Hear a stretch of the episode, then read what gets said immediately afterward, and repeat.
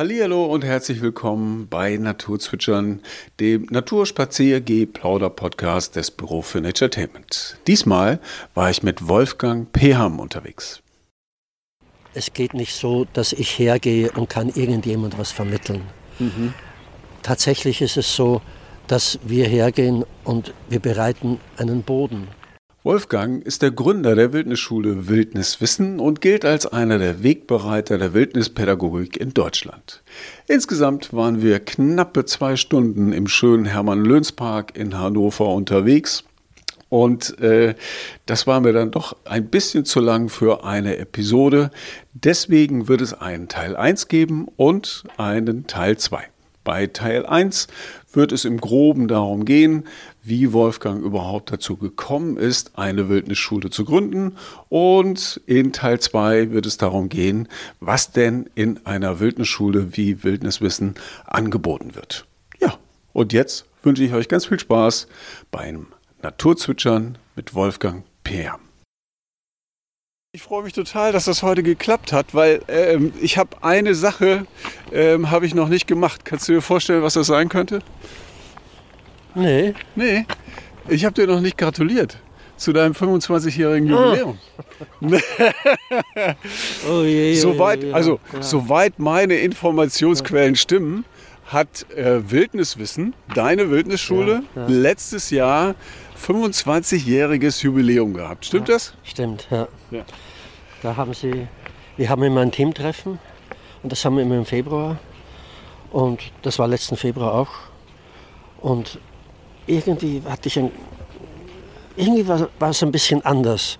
Auf jeden Fall war es so, die haben riesig was vorbereitet und ich wusste von all dem nichts. Und äh, das haben wir richtig gut äh, gefeiert. Und mir haben sie überhaupt nichts davon gesagt. Es war toll, war toll. Ja. Also du hattest auch gar nichts geplant, Nein, sondern die haben nicht. einfach eine Überraschung ja. nach der nächsten rausgeholt. Ja, genau, genau. Ja. ja. Nee, das war schön. Ja, zack, zack, 25 Jahre. Ja. Das geht schnell, du. Ja. 1996 angefangen, ne? wenn ich richtig gerechnet habe, ja.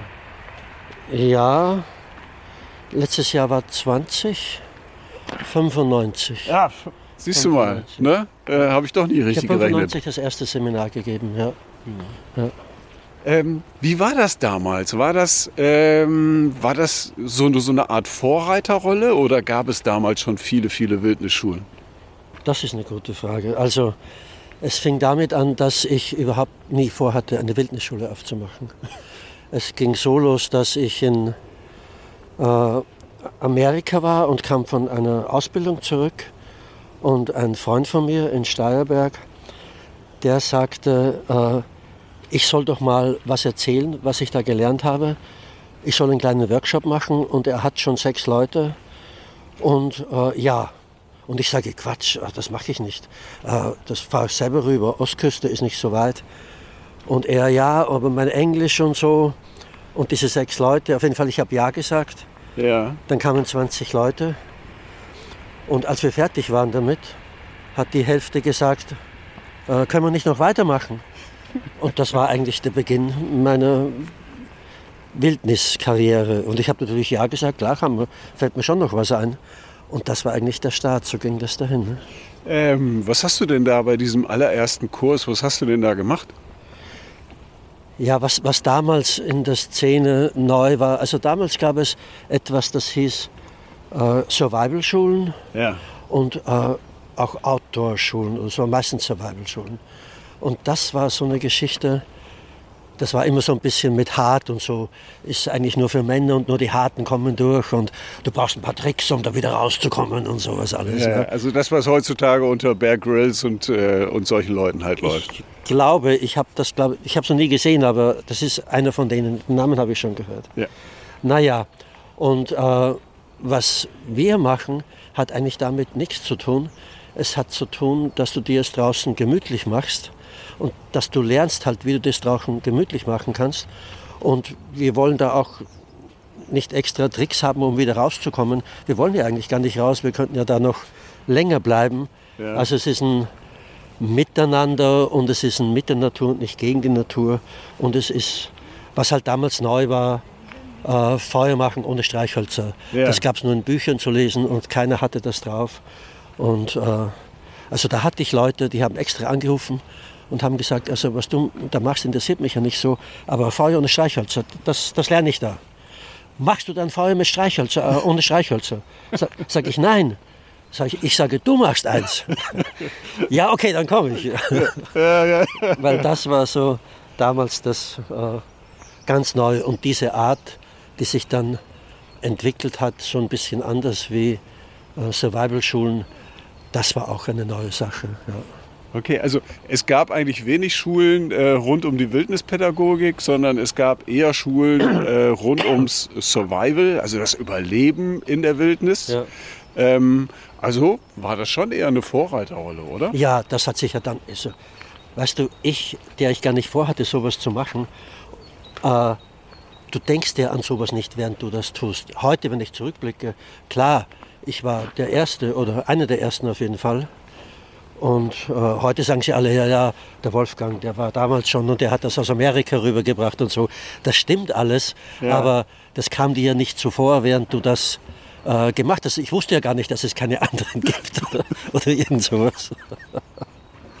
ja. Ähm, aber warum war das deine Art? Also warum hast du jetzt gerade diese, diese Fähigkeiten, diese Eigenschaften, warum hast du die vermittelt? Ja, also es ging mir nicht ums Vermitteln. Ich glaube, dass die Geschichte ging so. Ich bin ja in den 50er Jahren richtig am Land aufgewachsen. Und wenn ich heute zurückschaue und das, was ich heute alles darüber weiß, dann ist mir klar, das hat eine super Anbindung an die Natur gebracht. Das ging ja gar nicht anders. Also Und- du warst als Kind einfach sehr regelmäßig, wenn nicht sogar fast nur draußen. Ja, also die Eltern, in den 50er Jahren haben die Eltern irgendwo gearbeitet, die Mama war zu Hause, okay, aber die haben die Tür aufgemacht und die Kinder vom ganzen Dorf sind raus und haben damit Entsetzen irgendwann gegen die Mittagszeit alle Mamas vom Dorf rufen hören, Essen! Das haben, was wir nie verstanden haben. Ja. Aber wir wussten ja, die Erwachsenen verstehen nichts vom Leben. Ja. Sind wir halt nach Hause und dann wieder weiter. Aber ihr hattet doch Hunger, ihr wolltet doch Ah, halt. nee, du hast. Boah, wie- kann man denn mittendrin in, in dem geilsten Spiel sollst du essen? Also nein. Manchmal ja, aber man, oft nicht. Und naja, und wenn du so aufwächst, Kindergarten, ich glaube nicht mal die Erwachsenen wussten im kleinen Dorf, da- dass es sowas überhaupt gibt. Die Kinder waren halt alle draußen. Und das, das weiß ich heute, das verbindet natürlich. Und später als Erwachsener kam ich dann halt wieder äh, zurück. Äh, dann habe ich Leute getroffen. Es gab ja damals den berühmten Neberg, ein, ein, ein Rüdiger Neberg, Rüdiger genau. Neberg. Der hat eine Bäckerei gehabt in Hamburg. Und ich weiß, als ich das erste Mal in Kanada war, war noch nie in meinem Leben da. Da haben wir vom Rüdiger, von der Bäckerei, haben wir uns Eipulver schicken lassen, weil das hatte der schon. Und äh, ich Was, wollte was habt ihr euch schicken? Eipulver. Eipulver. Pulver, das wie Ei ist. Du machst Wasser drauf, dann hast du Ei. Okay, okay. Und ich, äh, jetzt reden wir von den äh, Ende 70er Jahre. Ja, ja, ja. Und äh, weil ich wollte Palatschinken, also Pfannkuchen machen im, im Busch. Und als wir dann, So viel zum Thema gemütlich machen. Ne? ja genau, und als ich dann, äh, äh, als wir dann in, in Kanada ankamen, ich war zum ersten Mal in Kanada, dann habe ich gesehen, in jedem Regal steht Pancake Powder. Das wusste ich alles nicht. Und dieses Eipulver, ich habe das nie genommen. Ich habe das heute noch zu Hause als, als Andenken eigentlich. Ja. Der ist ja neulich gestorben. Aber, aber Rüdiger Neberg war doch eher dann die andere Schule, oder? ja, das war das war doch total Überleben äh, mit geringsten Mitteln. Und äh, äh, bei dem sah das weniger gemütlich aus, wenn er unterwegs war. Ja, auf jeden Fall. Und das hatte auch nichts damit zu tun, außer dass wir das Eipulver geholt haben. Aber was ich sagen wollte, ein Freund von mir in Frankfurt, der Volker, das war so der hessische Neberg. Und mit dem bin ich irgendwie zusammengekommen und da haben wir Kanu-Trips gemacht am Wochenende und Reittrips und Winter.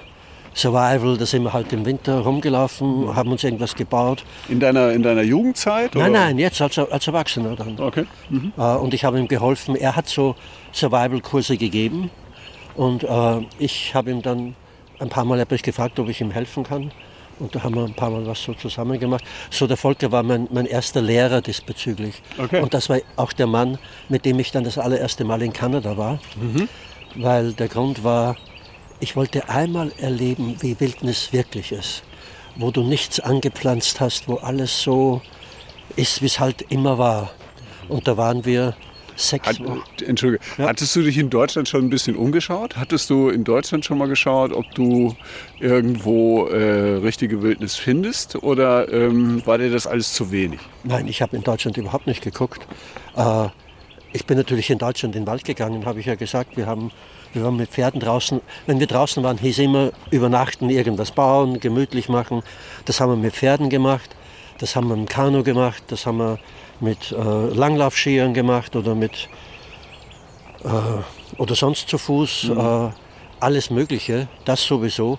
Aber mir war klar, hier gibt es ja keine, hier gibt es nicht die Wildnis, an die ich denke. Und der Volker, der war schon mal drüben. Und dann war das 81, war ich das erste Mal in Kanada und Alaska. Das erste Mal, wo ich auch sechs Wochen unterwegs war. Da weiß ich noch, dann habe ich irgendjemand erzählt beim Autostoppen, dass, ich, dass wir sechs Wochen unterwegs sind. Und dann sagt er, aha. Und ich sage, wo kommst du denn her?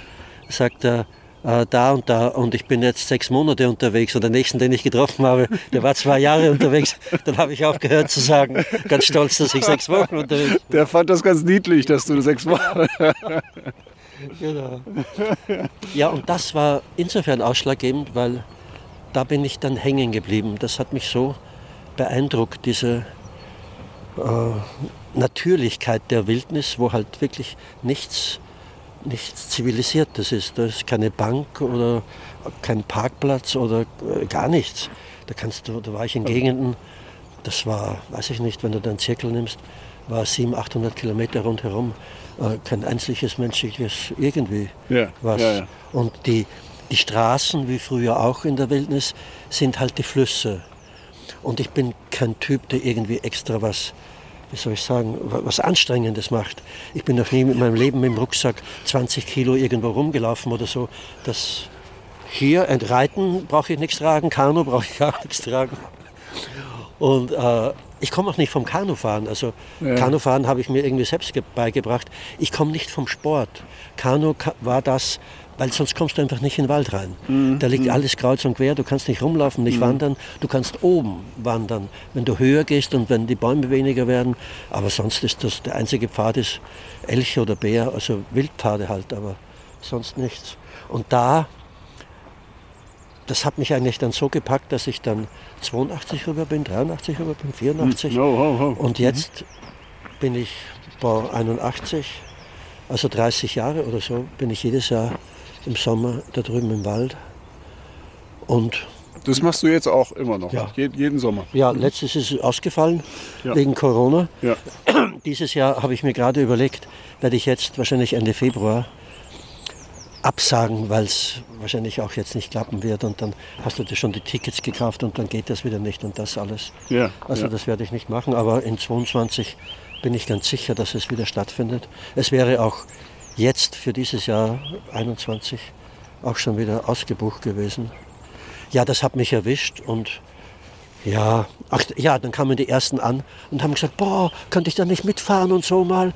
Dann habe ich mal, ähm, hab, haben wir das zu viert gemacht, die Petra, meine Frau und ich und ein Pärchen. Und dann habe ich gesehen, die würden mir ja meinen Urlaub bezahlen. Und da habe ich am Anfang angefangen, Leute mitzunehmen und seitdem mache ich die Kanufahrten da. Und ja, Aber äh, hat dich das nicht eher gestört? Also ähm, vorher warst du alleine unterwegs, konntest allein äh, die Wildnis Kanadas erleben ähm, und genießen und dann hattest du da plötzlich äh, drei, vier Leute im Schlepptau und musstest denen vielleicht sogar noch sagen, was die zu tun haben. Ja, ich weiß genau, was du meinst. Ich komme tatsächlich daher, dass ich, ich wäre im Leben nicht, hätte ich dran gedacht, einen Fluss noch ein zweites Mal zu fahren. Nee, aber jetzt fällt mir ein, welchen Vorteil das haben könnte, wenn du drei, vier Leute dabei hast. Die schleppen dein Zeug. Ne? Ja, es ist, also ich, ich kenne diesen Punkt von mir selber, alleine in der Wildnis und ich kenne den Punkt auch von den Leuten. Äh, wenn die Leute anrufen und sagen, Kanada und so, ja, und da möchte ich mal mit und so, und dann kommt immer die Frage, äh, du, wie viel sind wir denn? Hoffentlich nicht zu viele. Und ich sage, nein, äh, nur du und ich. Ah, das ist cool. Und ich sage, und wovon soll ich leben? und wenn wir dann drüben sind, Ja. egal wer das war und was er sich vorher gedacht hat, ist er heilfroh, dass ein paar Leute da sind. Die ein bisschen Arbeit abnehmen, Nein, nein, nein, Nein? nein, nein? Das ist ein ganz anderer Grund. Du fliegst von, von Vancouver im, im Süden von BC nach Whitehouse hoch. Zwei Stunden in einem Jet. Du schaust links aus dem Fenster raus, du schaust rechts aus dem Fenster raus und das Einzige, was du siehst, ist Wald. Und einmal, ich saß neben einem, der auch zu, zu meiner Tour gehört hat und ich sehe, wie der rausguckt und dann sehe ich über seinem Kopf so eine Sprechblase, wo drinnen ist. Leck mich am Arsch. So, was, was so groß Ist das so wild? mächtig. Ja, genau. Ja, ja, ja. Oh Mann. Okay. So, die sind dann alle froh und das, das erledigt sich. Du kannst es vorher nicht gut einschätzen, weil du es auch nicht erzählen kannst. Das musst Mhm, du erlebt haben. Die Bilder sagen dir auch nichts. Das musst du wirklich erlebt haben. Und dann, also bislang war es immer froh, dass, äh, war's immer so, dass die Leute eher froh waren, dass noch ein paar andere dabei waren. Überhaupt wegen, dass auch ein paar andere noch da sind. Weil es ist so, wenn du fährst und äh, im Kanu wenn, wenn ich mit dir sprechen will, ich sitze hinten, du sitzt vorne, dann kann es schon sein, dass du mich nicht gut hörst und den Kopf drehen sollst, damit ich dein Ohr habe. So da ist es schon relativ vereinzelt. Und einer sagte mal zu mir, den hatte ich vorne im Kanu, sagte Wolfgang, weißt du, äh, nur dass, du, dass ich dir das gleich sage, ich rede nicht viel. Und sage ich, das passt. Ich rede auch nichts. Ich rede ja hier immer andauernd in meinen Seminaren, aber eigentlich rede ich sonst nicht viel. Und ja, ja, ja, ich, was ich damit sagen will, ist, du kannst im Kanu ganz. Nimm mal den. Ja, Kann, kannst du gehen wir- ganz gehen wir alleine sein. Und du kannst dich dann noch ein bisschen äh, zurückfallen lassen oder so, dann bist du komplett alleine, ne? wenn, wenn du das brauchst. Und äh, ja, ansonsten ist natürlich es so am Anfang, das ist ja neu und das ist ja Wildnis. Und da gucken alle Leute erstmal. Also du, musst, du brauchst eine Zeit, bis du dich daran gewöhnt hast, dass du wirklich da in der, wirklich in der fetten Wildnis bist. Und ich weiß, eine Frau, das war ein Schweizer Pärchen, er war Psychiater und sie war Psychologin. Und sie sagt, und ich sage das deswegen, weil sie sagt, Wolfgang, am ersten Tag habe ich mir andauernd vorgestellt, das ist der Rhein, das ist der Rhein. Sie konnte es noch nicht haben, dass wir mittendrin im, im Nirgendwo sind. Ne? Aber ohne, ohne die ganzen Verbindungen, die auch einfach Sicherheit ja, bedeuten. Ne? ganz genau. Ja. Ganz genau. Ja, aber sonst ist das, und das erleben alle auf dieser Reise, dass es eigentlich eine schöne, eine gemütliche Sache ist. Und das Hauptding eigentlich an so einer Kanureise bei mir ist, das sich äh, treiben lassen, dass du keinen Zeitplan hast. Du, du weißt nicht, wo du bist. Und natürlich, der Verstand möchte das wissen und sagt, Wolfgang, wo halten wir denn heute? Und ich sage, soll ich jetzt eine Kurve sagen oder, oder eine Gradzahl oder was? will- Ich weiß es selber nicht. Ja, es ist ja alles durchgetaktet. Ja. Ne? Ähm, und da dann einfach loszulassen und zu sagen, ey, die, wenn die Sonne untergeht, dann sollten wir halt äh, unseren Zeltplatz gefunden haben oder sowas in der Art. Ne? Das, braucht, das braucht einfach wirklich seine Zeit. Ist es denn so, dass du das brauchst, einmal im Jahr nach Kanada? Ah, das wusste ich nicht bis jetzt, bis, bis 2020. Dadurch, dass ich es immer hatte, wusste ich das nicht. Ja. Und ich war so überrascht. Letztes Jahr, ich war richtig wunderlich. Ich Wind, es geht Wind und ich, ah, wie in Kanada. Da habe ich mir auch gedacht, hast du sie noch alle? Also die Antwort wäre, also ich habe schon mit ein bisschen Sehnsucht äh, danach äh, äh, saß ich da und denke mir, boah, wie doof. Also es ist eine tolle, tolle Geschichte. Und jetzt fahre ich Flüsse, die fahre ich immer wieder als Beispiel. Ne? Und das Ja. ist genauso interessant. Das hat sich auch geändert. Da lernst du die Gegend halt immer wieder besser kennen, diese eine Gegend. Und ich kann schon sagen, ich habe mehrere zu Hause. Ich bin eigentlich in Österreich aufgewachsen und äh, ich habe hier in Hannover, da, da wohne ich und das ist das Büro. Aber ich habe ein Camp dort und ich habe ein Camp da und ich bin regelmäßig an gewissen Orten, wie auch eben Kanada. Und die Leute, die ich dort treffe, ich bin ja oft länger da als die, die dort hingezogen sind. Natürlich, die wohnen die ganze Zeit da. Aber wenn ich was erzähle von neulich ja, und neulich, ja, ja. da sehe ich plötzlich ein, ein, ein, ein, Haus, das haben sie wie so ein österreichisches Haus gebaut. Und äh, der, das Schild draußen war Alpine Bakery. Also es war eine Bäckerei. Und ich dachte, das ist ein, äh, ein Schweizer oder ein Bayer oder ein Österreicher. Und dann gehe ich da rein, um einzukaufen und dann rede ich mit dem Mann und dann stellt sich raus, das ist ein Türke aus Frankfurt, der Hessisch gesprochen hat. und weil mit dem habe ich mich unterhalten. Neulich, der hat jetzt aufgehört und ich sage, äh, solange, wir reden über eine Jahreszahl und, und ich sage, du hast doch dann und dann auf, aufgemacht, da weiß ich noch. Plötzlich war die Elpan Bakery da. Ja. Und sagt dann, naja, aber ich war da vorher noch da und da. Also ich will damit sagen, wenn du so lange in irgendeinen Ort kommst, und der Ort ist ja nicht groß, 20.000 Einwohner, dann lernst du mit der Zeit immer, die Leute sind immer wieder da, du lernst dies und das und also einheimisch. Ich fühle mich da einheimisch. Ja. Auf jeden Fall äh, war Kanada für dich dann äh, so eine Art Start. Gab es denn dann äh, Lehrer oder Orte, wo du immer weiter mehr dazugelernt hast? Oder ähm, wie kann man sich das vorstellen? Wo hast du dann dein Wissen zusammengetragen? Ja, das ist ja. Ich bin ja jemand, der. Ich, ich bin völlig fasziniert von der Welt. Und ja. gleichzeitig merke ich, dass ich überhaupt nichts weiß.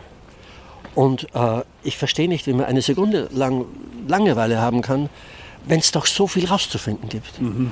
Mhm. Und äh, so im Laufe der Zeit. Aber so warst du immer schon, oder? So, so warst du wahrscheinlich als Kind schon. Ich, ich nehme es an. Ja. Du, du, guckst dich ja nicht so als Kind an. nicht, so, nicht so richtig, ne? Aber die Leute erzählen ja. halt dann. Ja, ja. Mhm. ja äh, wo ich am. Also was zusammengekommen ist, ist einmal, dass ich da in Amerika hat es halt angefangen und auch in Deutschland durch den Volker. Der Volker war auch ein, ein guter Lehrer hier, auch wenn es früher anders hieß und äh, so Sachen gab, das ist natürlich nichts für Frauen, ja, Frauen im Busch oder so, ja, so, das war vor 40 Jahren oder so in dieser Szene. Ja, ja, das ist heute ein bisschen anders. Ne? Was ein Quatsch, ja. Äh, und dann halt äh, die, äh, die Ausbildungen in Amerika. Und dann kam noch was dazu. Welche, welche Ausbildungen waren das in Amerika? Das waren äh, Tracking and Survival, Wilderness Survival School als mhm. Beispiel mhm. oder Wilderness Awareness School. Das waren Ausbildungen in dieser Richtung. Die Amis, glaube ich, sagen äh, Wilderness Education. Ja. Und die haben halt noch ohne Ende es gibt ja nur große Städte in Amerika und zwischen den großen Städten ist nichts. Mhm. Es ist dermaßen viel Land und. Äh, Links, rechts. Wir gehen ja noch ein Stückchen. Ja, also ist ja eigentlich ganz nett, ne? Ja, okay. ja, ja, am, ja. Am ja, ja, genau. Ja. Und äh, da gibt es halt noch ganz, tatsächlich noch ganz viel äh, Wildnis. Ein Fünftel okay, das, das, ist ein Datum von vor 30 Jahren oder so, ja. war ein Fünftel von den USA ohne Alaska. Mhm. Alaska ist sowieso Wildnis. Mhm. Immer noch Wildnis, ein Fünftel. so, und äh, was dann dazu kam, war in Deutschland, ich, das war in Hanau, ich habe eine Zeit lang in Frankfurt gewohnt, ich sitze im Kaffeehaus und da höre ich, wie am Nachbartisch sich Leute unterhalten, dass ein Indianer im Schwarzwald irgendwo ist mhm. und da eine Woche irgendwas macht oder erzählt. Okay. Ich weiß noch, ich bin aufgestanden, bin rüber zu dem Tisch, habe gesagt, ich habe gerade gehört, was ihr da gesprochen habt, kann da jeder hin? Ja. Und ja. die sagen ja, dann bin ich nach Hause. Ich hatte gerade einen Freund da aus Hamburg. Ich habe gesagt, ich muss jetzt in den Schwarzwald fahren. Du kannst, du kannst mitfahren oder äh, äh, ich weiß nicht was, aber ich muss jetzt dahin. Aber was war das? Was hat dich das da hat mich so interessiert? Ja. ja, also das, der Grund dürfte Karl May gewesen sein. Jetzt ohne Spaß. Ja, ja, okay. Ich habe als Kind Der gute die ganzen, alte Karl May. Ich habe mhm. die ganzen äh, Indianerbücher gelesen. Ja. Und äh, da war mir, da habe ich schon gerochen, dass mein draußen Abhängen im Wald und deren Weltsicht, dass das irgendwie zusammenpassen könnte. Mhm. Und dann bin ich halt dahin. Weiß ich noch, Brave Buffalo, ein Lakota. Lakota sind oft große und der war ein großer Typ. Äh, äh, freundlicher Mann. Und ich weiß noch, wir stehen so im Kreis und der stellt sich vor, geht zu jedem hin, gibt ihm die Hand und sagt, gibt ihm die Hand und sagt, Brave Buffalo. Und ich wollte jetzt gerade Wolfgang sagen, aber mir überlegt, ich habe noch einen zweiten Namen, soll ich Wolfgang Friedrich sagen? und was hast du gemacht? Ich glaube, ich habe Wolfgang nur gesagt. Ja, ja. Auf jeden Fall, das war, ich weiß nicht, wie lange ich da war, drei, vier Tage. Mhm. Und äh, ja, das hat so einen kleinen Samen gelegt, sodass ich dann äh, im Laufe der Zeit noch äh, andere indianische Leute getroffen habe. Aber, aber was hat Brave Buffalo gemacht in den drei, vier Brave, Tagen? Brave Buffalo hat da einfach erzählt, wie die, wie die gelebt haben. Der hat die Zeremonien gemacht, die die machen. Äh, ja. Mhm. Was waren das für Zeremonien? Ja, an was ich mich erinnern kann, auf jeden Fall, ich bin das erste Mal in meinem Leben in einer Schwitzhütte gesessen. Mhm. Das ist so eine, so eine Sauna mit heißen, glühenden Steinen, äh,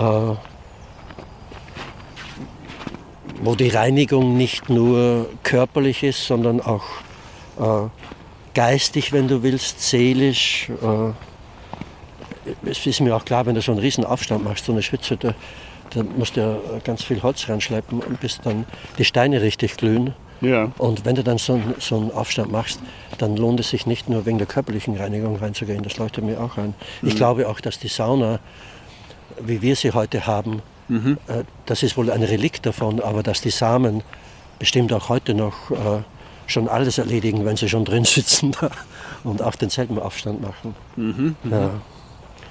Also du meinst, die ganze Vorbereitung gehört aber auch einfach mit dazu ähm, und die, gehören, die gehört auch zur Zeremonie mit dazu. Habe ich nicht verstanden, nochmal? Ähm, also bei der, äh, bei der Schwitzhütte, ja. das Aufbauen, die Steine ah, zum Glühen bringen und das Ganze, dass, äh, dass das einfach zur Zeremonie schon mit dazugehört. Ja, das, äh, die Zeremonie an der Schwitzhütte fängt eigentlich dann an, wenn du dich da triffst und dann das, das Holz sammeln, das Steine sammeln und all das, das ist Teil davon, das stimmt. Mhm. Ja. Mhm. Ja. Und so die Schwitzhütte selbst kann auch als Zeremonie äh, für kann vor, vorher oder nachher von anderen Zeremonien stehen, zum Beispiel. Also das gibt es auch. Mhm, mh. Dass die Schwitzhütte der Beginn ist und dann kommt was anderes und dann kommt zum Schluss auch nochmal eine Schwitzhütte. Aber das war damals für dich auch neu? Das war völlig neu. Das, war, das hat mich auch sehr, sehr äh, beeindruckt. Das ist, du sitzt da drinnen, das ist dunkel und im, im Kreis mit anderen Leuten und ich, logischerweise, wenn du noch nie da drinnen warst, du hast noch nie glühende Steine gesehen. Mhm. Solche Trümmer, die, die glühen, geht's noch? Mhm. Und natürlich werden die dann weniger, wenn da Wasser drauf kommt. Die, man hört das Leuchten irgendwann ja auch mal auf. Mhm. Ja, naja, und dann äh, ging es da los, dass ich da halt näher mich befasst habe, da indianische Lehrer hatte. Und da, dabei habe ich gesehen, wie toll das zusammenpasst. Mhm. Äh, mein draußen abhängen mit der Weltsicht dieser Leute.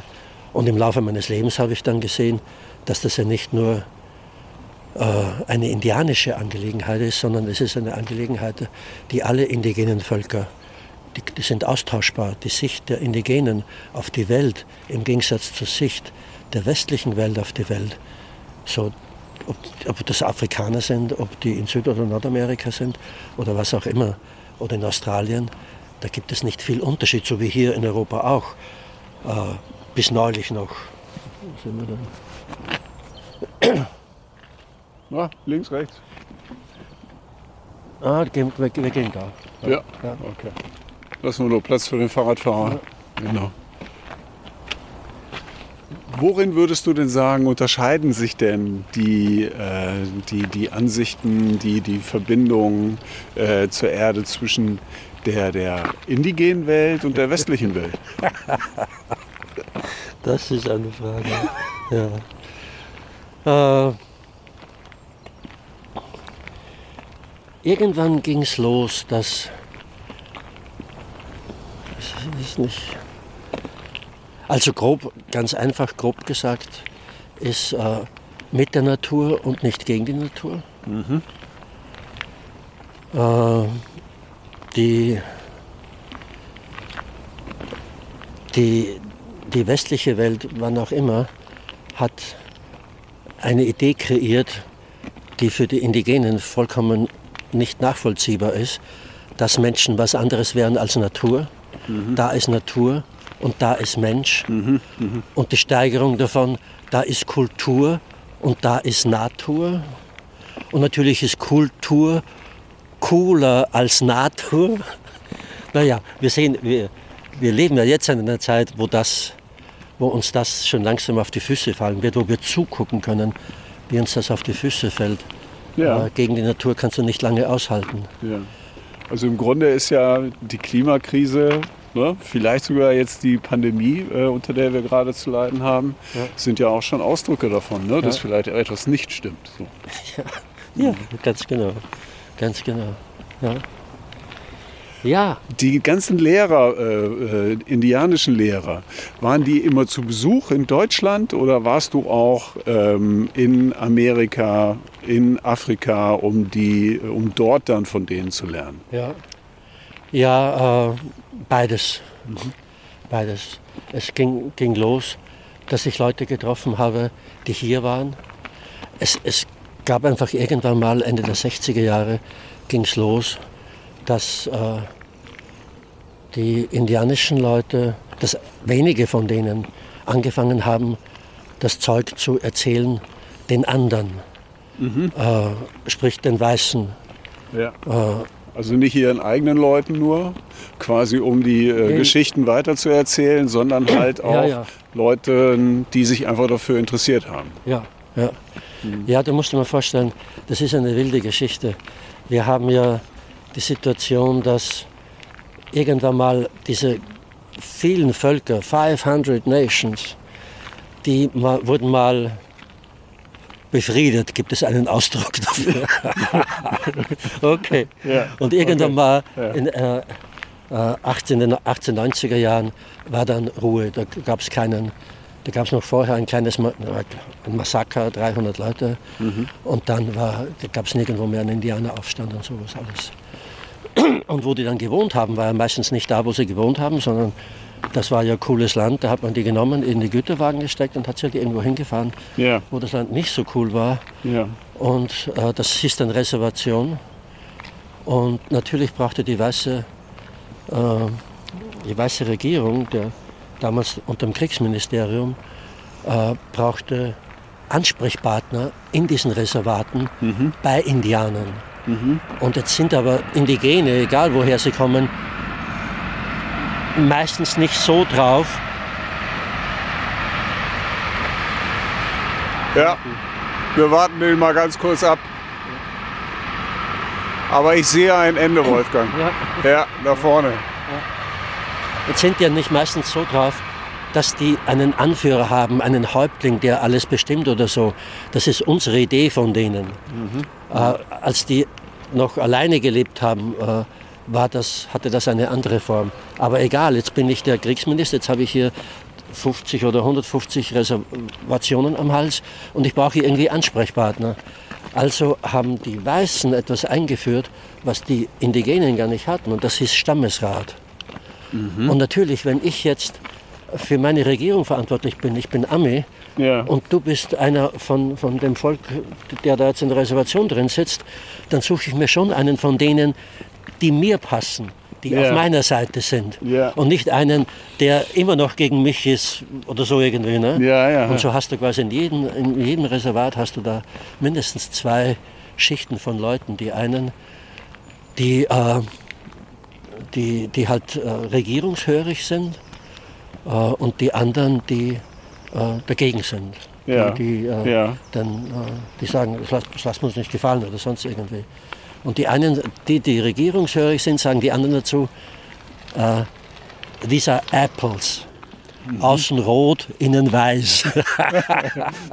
Wie auch immer. Ja, ja, okay, okay, okay. Und also das musst, du- so musst du dir das vorstellen in jedem Reservat, weil du gesagt hast, und den eigenen Leuten. Ne? Ja. Das Reservat ist das, ist, das ist nicht dritte Welt, nicht vierte Welt, das ist fünfte Welt. Das ist, äh, was sind die Zuckerkrankheit, 80 Prozent, Alkoholismus, 80 Prozent, irgend sowas. Also nichts Tolles. Und trotzdem gibt es sie noch alle. Viele Leute glauben ja, die sind alle schon tot.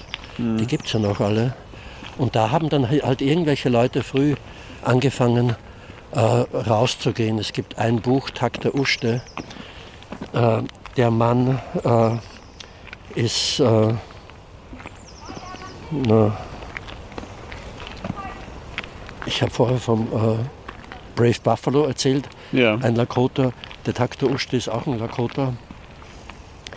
Der hat einen, es gibt einen Österreicher, Österreicher-Ungarn, aus der Zeit kommt er noch, der ist ausgewandert, der Richard Erdös. Und der ist irgendwann in den 60er Jahren ist ihm passiert, dass er irgendwie bei den Indianern hängen geblieben ist. Da ging es los, dass die auch mal rausgegangen sind. Die haben dann einen Marsch nach Washington gemacht. Die haben Alcatraz besetzt. Das war dann in den ganzen Zeitungen überall. Dann haben sie, oh, die Indianer gibt es noch alle, boah, und so. Da haben wir gedacht, gerade die Amis denken, die sind alle schon längst tot. Äh, Und so wurde das ein bisschen sichtbar. Und da war dieser Richard Erdős, der eigentlich ein, ein Journalist ist von Haus aus, war da drin und der hat dann geholfen.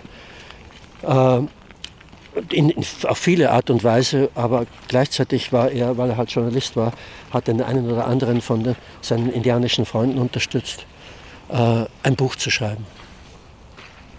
Und dieses Buch, äh, der, der Mann, mit dem er das zusammen gemacht hat, hieß Lame Deer. Und äh, als dieses Buch rauskam, da haben die Amis, das war so 70er jetzt, zum ersten Mal wieder begriffen, die gibt es ja irgendwie noch alle. Also, Okay. Und der wurde dann rumgereicht in den ganzen äh, äh, Talkshows. Aha. Und da habe ich, erinnere ich mich an eine Szene, die ich, ich merke halt immer diese Sprüche. Da war er bei einer ganz berühmten Talkmasterin, die jetzt auch schon lange tot ist. Ich weiß euch ihren Namen nicht mehr. Er und der Erdes, der Richard und die Talkmasterin. Und die Frau sagt, hier komm, leben dir, äh, also mal jetzt äh, auf, auf Deutsch gesagt, äh, wir leben ja hier im 20. Jahrhundert. Ich habe gehört, äh, dass du, du sprichst, äh, du sprichst mit Adlern. Und da sagt, äh, Lemke sagt, Lady, ich habe gehört, in eurem heiligen Buch, da spricht eine nackte Frau mit einer Schlange. Ich spreche mit Adlern. Gab es irgendeine Reaktion? Weißt du davon? nicht. Ich habe es ja nicht gesehen, ich habe nur, nur den Spruch gehört. Und äh, so das war, das, der wurde ein bisschen bekannt dadurch und es gab andere äh, indianische Leute, die, die im Weißen Haus waren und die, also es, es war beides da, das, äh, die Reservatsache und gleichzeitig aber auch äh, ja, der Versuch äh, von den indianischen Leuten, dass sie es halt äh, besser haben, dass sie da was regeln können. Die haben dann angefangen, äh, dass viele von denen studiert haben, dann wurden sie Rechtsanwälte oder so, dann haben sie ihre Sachen vorgebracht. Das sind die, das war dann auch die Zeit, da kam AIM auf, American Indian Movement. Ich habe immer gesagt, das waren die Bader-Meinhofs von den, von den Indianern, das waren die, die auch geschossen haben. Okay. Und äh,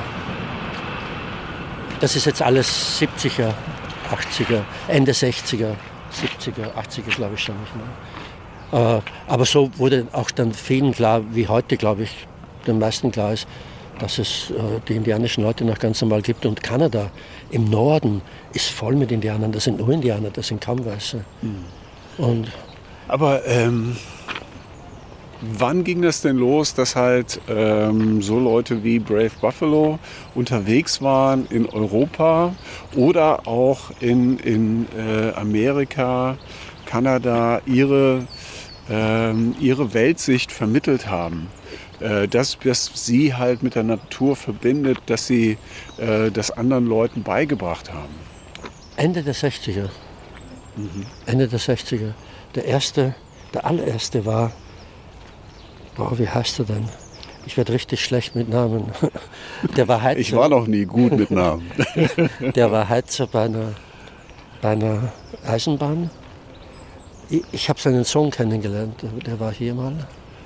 Äh, fällt mir vielleicht noch ein, das war der erste, der ein, ein, ein Buch geschrieben hat, das dann auch in Deutschland äh, bekannt wurde. Ende der 60er, Anfang der 70er. Und dann ging es halt los. Also manche von denen. Andere wiederum haben gesagt, wenn wir die erwischen, die bringen wir um, den weißen Okay. Arschlöchern das alles bringen. Ja, äh, der ja. eine wie der andere stand auf der Todesliste von AIM. Das ist ja alles sehr äh, komplex, die Ja, ganze Nummer. Ja. Und äh, ja, naja, aber die gibt es noch alle und äh, deswegen gibt es natürlich auch das Wissen. Das bedeutet aber nicht, dass äh, im Reservat das alles smooth ist. Da ist gar nichts smooth. Äh, da gibt es genügend Leute, die, äh, ich weiß noch, einer hat mal, der Archie Fire Lehmdir, das ist der Sohn vom, vom Takter Uste, vom John Fire Lehmdir, mhm. der Archie, der, der John ist schon in 80ern oder so gestorben. Der Archie ist auch schon tot. Auf jeden Fall, der Archie nimmt welche mit aus, aus Europa ins Reservat.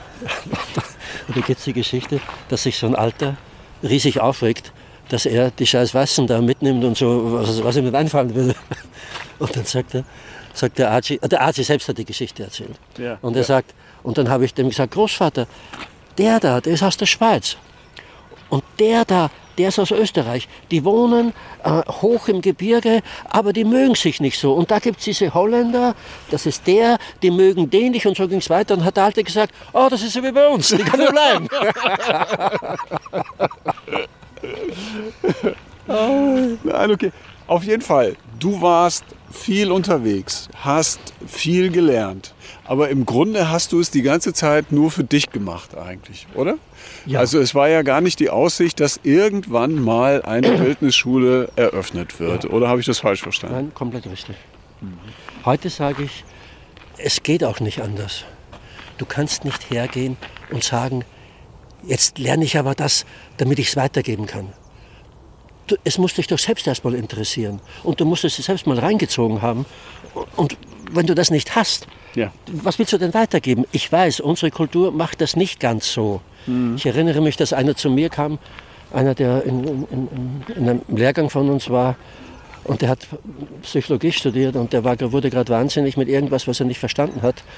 Und ich sage, ja, du kannst doch deinen Professor fragen, ist doch kein Problem. Sagt er, den habe ich ja gefragt. Und er hat mir geantwortet, äh, er, er hat es auch noch nie gemacht. Ich bin in der Lehre tätig. Sprich, ich lehre nur. Gemacht habe ich das noch nie. Ja, okay, das ist Teil unseres Systems. Ja, ja. Aber schwierig zu vermitteln dann, ja. ne? wenn man das nicht selber auch schon mal ja. gemacht hat. Ja. Genau, das ist schwer. Ähm, also, du hast dir Wissen angeeignet, Eigenschaften angeeignet, ähm, wie du mit der Natur oder wie du in der Natur zufrieden unterwegs sein kannst, wie du einen guten Kontakt zur Natur ähm, herstellen kannst. Und dann kam irgendwann die Zeit, ähm, wo die Leute immer mehr Interesse daran hatten, ne, was du da jetzt machst. Und dann hast du die irgendwann an die Hand genommen und hast gesagt, dann kommt mal mit und ich zeige es euch. Oder wie ist das gelaufen? Hast du es ihnen gezeigt oder wie haben die Leute bei dir gelernt? Ja. Äh, also ich habe schon erzählt, dass das äh, von alleine passiert ist. Es ging, ich wurde halt gefragt und dann habe ich ein, ein Wochenende mir ausgedacht, das es übrigens immer noch mehr oder weniger gleich so gibt wie vor 25 Jahren. Mhm. Wie heißt das? Ah, das ist das Basisseminar vom Wildniswissen mhm. von, unserem, von unserer Schule. Naja, und äh, natürlich habe ich im Laufe der Zeit auch äh, mitgekriegt, wie, wie die das Wissen vermittelt haben. Ja. Und, äh, wer, wer, ist die? Ja, die indianischen Leute, die Einheimischen, okay. Okay. wo ich selber okay. war. Ja. Und äh, natürlich gibt es da auch ja, was ich sagen will, ist schlussendlich, äh, im Laufe meines Lebens habe ich dann festgestellt, es geht nicht so, dass ich hergehe und kann irgendjemand was vermitteln. Mhm. Tatsächlich ist es so, dass wir hergehen und wir bereiten einen Boden.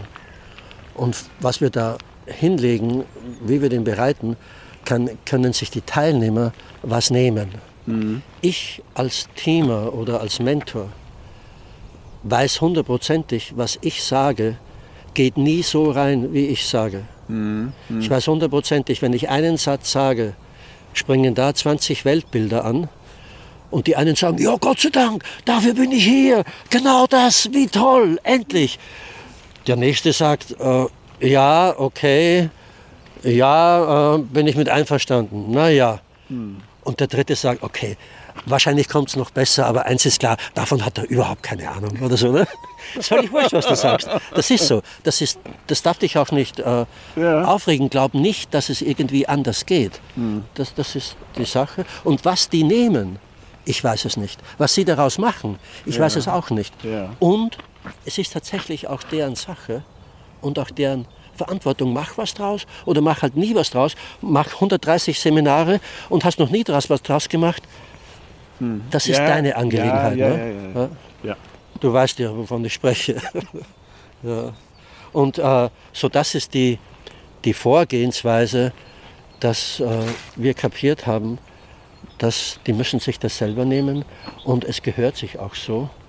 Es gehört sich auch nicht jemandem irgendwie was aufzudrängen, auch wenn du selber darüber äh, enthusiastisch bist, musst mhm. du noch lange nicht glauben, dass der andere da genauso enthusiastisch ist. Mhm. Die gute Sache ist, die Leute kommen freiwillig und sie zahlen Geld. Das ist was anderes, als wenn du eine Firma hast, die Leute schickt und die das bezahlt kriegen. Mhm. Warum ist das gut? Es ist sein Interesse, er gibt sogar Geld dafür aus und es kann sein, dass er falsch landet. Mhm. Wenn du meine Texte liest im, im, im Internet, oder früher gab es kein Internet, ist ja wurscht. Auf jeden Fall kannst du schon die Idee kriegen, aha, das könnte einer sein mit langen Haaren, der hat wahrscheinlich eine Feder noch irgendwo und hin und her. Und dann kommen die, sehen mich, ich habe kurze Haare, ich habe eine Bundeswehrhose, äh, ich werde von Rechtsradikalen von der Straßenseite gegrüßt, weil sie glauben, ich sei einer von denen. So, da kann ein Weltkrieg zusammenbrechen, nur weil ich so aussehe. Ne? Oder es steht dem was anderem im Weg. Dann ist es gut, das gleich zu sehen. Mhm. Dann, ist, dann kann der nicht gut von dir was nehmen oder überhaupt nicht.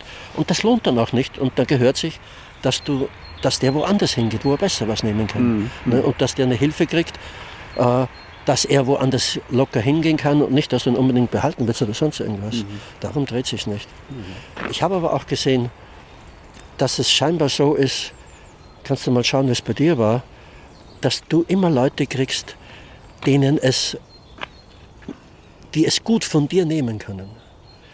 Andere tauchen ganz, ganz selten auf. Ich habe nur jetzt in, in, in, dieser Lehrgang Wildnispädagogik, habe ich neulich mal, neulich ist auch schon zwei, drei Jahre her, äh, festgestellt, ich habe über 1000 Leute gehabt in diesem Kurs. Hm. Und es hm. ist ganz selten, dass ich, dass ich weiß, bei einer Frau weiß ich so mit meinen Sprüchen und so, äh, das war an der Grenze. Das weiß ich ganz genau. Ich, ich weiß auch, ich kriege das Bild wieder von der Frau. Und sie wusste es auch. Uns war beiden klar, das ist an der Grenze, sie hält mich gerade noch aus. okay, okay, okay, okay. Und, also äh, sie ist kurz vorm Platzen. Ja, also, aber es ging. Ja. Sie, ihr schien der Vorteil doch mehr als, als das andere. Und wir mussten noch mal dann darüber lachen. Aber eine Zeit lang war das so. Aber das ist eher selten. Und wenn es mhm. so ist, dann musst du nur zugucken, dass der oder die halt äh, woanders hingeht. Scheinbar ist es so, dass äh, die zu dir kommen, die es gerade, was mit dir auch passt. Mhm. Ähm, man kann sich ja auch gut informieren. Ne? Also man ja. kann sich ja im Vorhinein auch gut informieren äh, und nicht komplett unvorbereitet äh, da jetzt hineingehen. Ja. Ihr kommuniziert es ja auch äh, sehr klar und direkt dass ihr keine äh, Survival-Schule seid, ja. ne, wenn man mit diesem Anspruch zum Beispiel ja. bei euch durchstarten würde, ähm, sondern dass es um ja. das Wohlfühlen in der, in der Natur geht. Jetzt äh, 1995, als du mit deiner Wildnisschule mit Wildniswissen angefangen hast, ähm, hat Deutschland darauf gewartet, dass du aufmachst? Also wie war es damals? ich habe hab keine Ahnung. Das, keine Ahnung, warst du nicht mit dabei? Nein, ich, also, das ist ja das ist eine, so eine aus der Objektivität heraus so eine Frage. Wenn du selber jetzt anfängst, Kurse zu machen, ja. ich, es, ist, es geht mir heute noch so, wenn mich Leute über andere Wildnisschulen fragen. Ich, ich habe, wir alle, die, ich kenne die ja, und wir alle haben das ganze Jahr so gut wie keine Zeit zu gucken, was macht denn eigentlich der andere. Ja. Und natürlich, ich war damals, wenn ich heute zurückblicke, ich war der Erste oder einer von den Ersten. Und das war äh, praktisch und unpraktisch. Ja. Praktisch, weil ich halt der Erste war, das Zeug gab es nirgendwo anders. Und unpraktisch, äh, keiner kannte das, was ich da mache. Keiner kannte natürlich meinen Namen. Und das war wie aber alles. Ich bin nicht so jemand, der so denkt. Ich denke auch nicht strategisch oder so ich, mir hat das gefallen und ich hätte es auch alleine weitergemacht. Ich habe gar nicht vorgehabt, dass es, dass es irgendwie weitergeht. Heute freue ich mich, dass es weitergeht und weil ich sehe, ich sehe die Benefits, ich sehe, was da alles passiert bei den Leuten, die erzählen es ja. Eine Frau, vergesse ich, nie sagt, die hat richtig geschimpft. Irgendwie haben wir uns unterhalten und sie sagt, Wolfgang, du immer mit deiner Wildnispädagogik, das ist Heilung, Heilung. Und ich sage, ja, natürlich, Heilung ist es auch. Und ja, es ist auch Heilung. Es macht Heil, wenn du dich wieder verbunden fühlst, klar. Aber irgendwas hat dich doch auch getrieben. Irgendwas hat doch, hat dir doch auch eingeflüstert, Wolfgang, mach weiter, Wolfgang, konzentriere dich darauf. Irgendwas ja. war doch da, oder? Ja, ja. Das war, das, den Punkt weiß ich noch ganz genau. Ich habe ja, äh, ich habe früher einen anderen Job gehabt und da habe ich dann Teilzeit gemacht. Als ich gesehen habe, in dem Moment, wo ich überrissen habe, was es alles zu wissen gibt und dass ich keinen Schimmer habe. Ja, ich habe jetzt schon eine Wildnisschule unter zehn Leuten was. No und? Ich habe trotzdem noch keinen Schimmer. Was es alles zu wissen gibt, ist so abartig. Und dann, ich war ja schon 40, glaube ich, oder so. Haben gedacht, leck mich am Arsch. Äh, ich ich frage mich gerade, hast du, äh, äh, man könnte ja auch einfach aufgeben. Man könnte ja auch einfach sagen, ich werde es nie mehr alles erfahren, was es zu erfahren gibt. Nee, das ist ne? klar. Ne? Ja, du wirst nie mehr. Das ist, das ist klar. Ja. Du wirst das nie erfahren. Ich auch nicht. Du auch nicht. Ja, aber es, es gibt ist so viel. eine Motivation. Ne? Ja, auf jeden ja. Fall. Ja. Und da, das wurden mir sieben, boah, ich, ich, ich kann nicht mehr Zeit verblenden mit anderem Zeug. Und dann habe ich halt dann irgendwann, nachdem ich, ich weiß nicht, wie viele Jahre Teilzeit gemacht habe, habe ich halt dann ganz aufgehört. Vielen Dank, dass ihr bei Naturzwitschern reingehört habt. Das war Teil 1 mit Wolfgang Peham. Teil 2 folgt in einer Woche. Und wenn es euch gefallen hat, würde es uns freuen, wenn ihr uns weiter folgt und abonniert. Wollt ihr uns eine Rückmeldung geben, dann gerne per E-Mail an kontakt.naturzwitschern.de. Und nun macht's gut und noch viel Spaß in der Natur.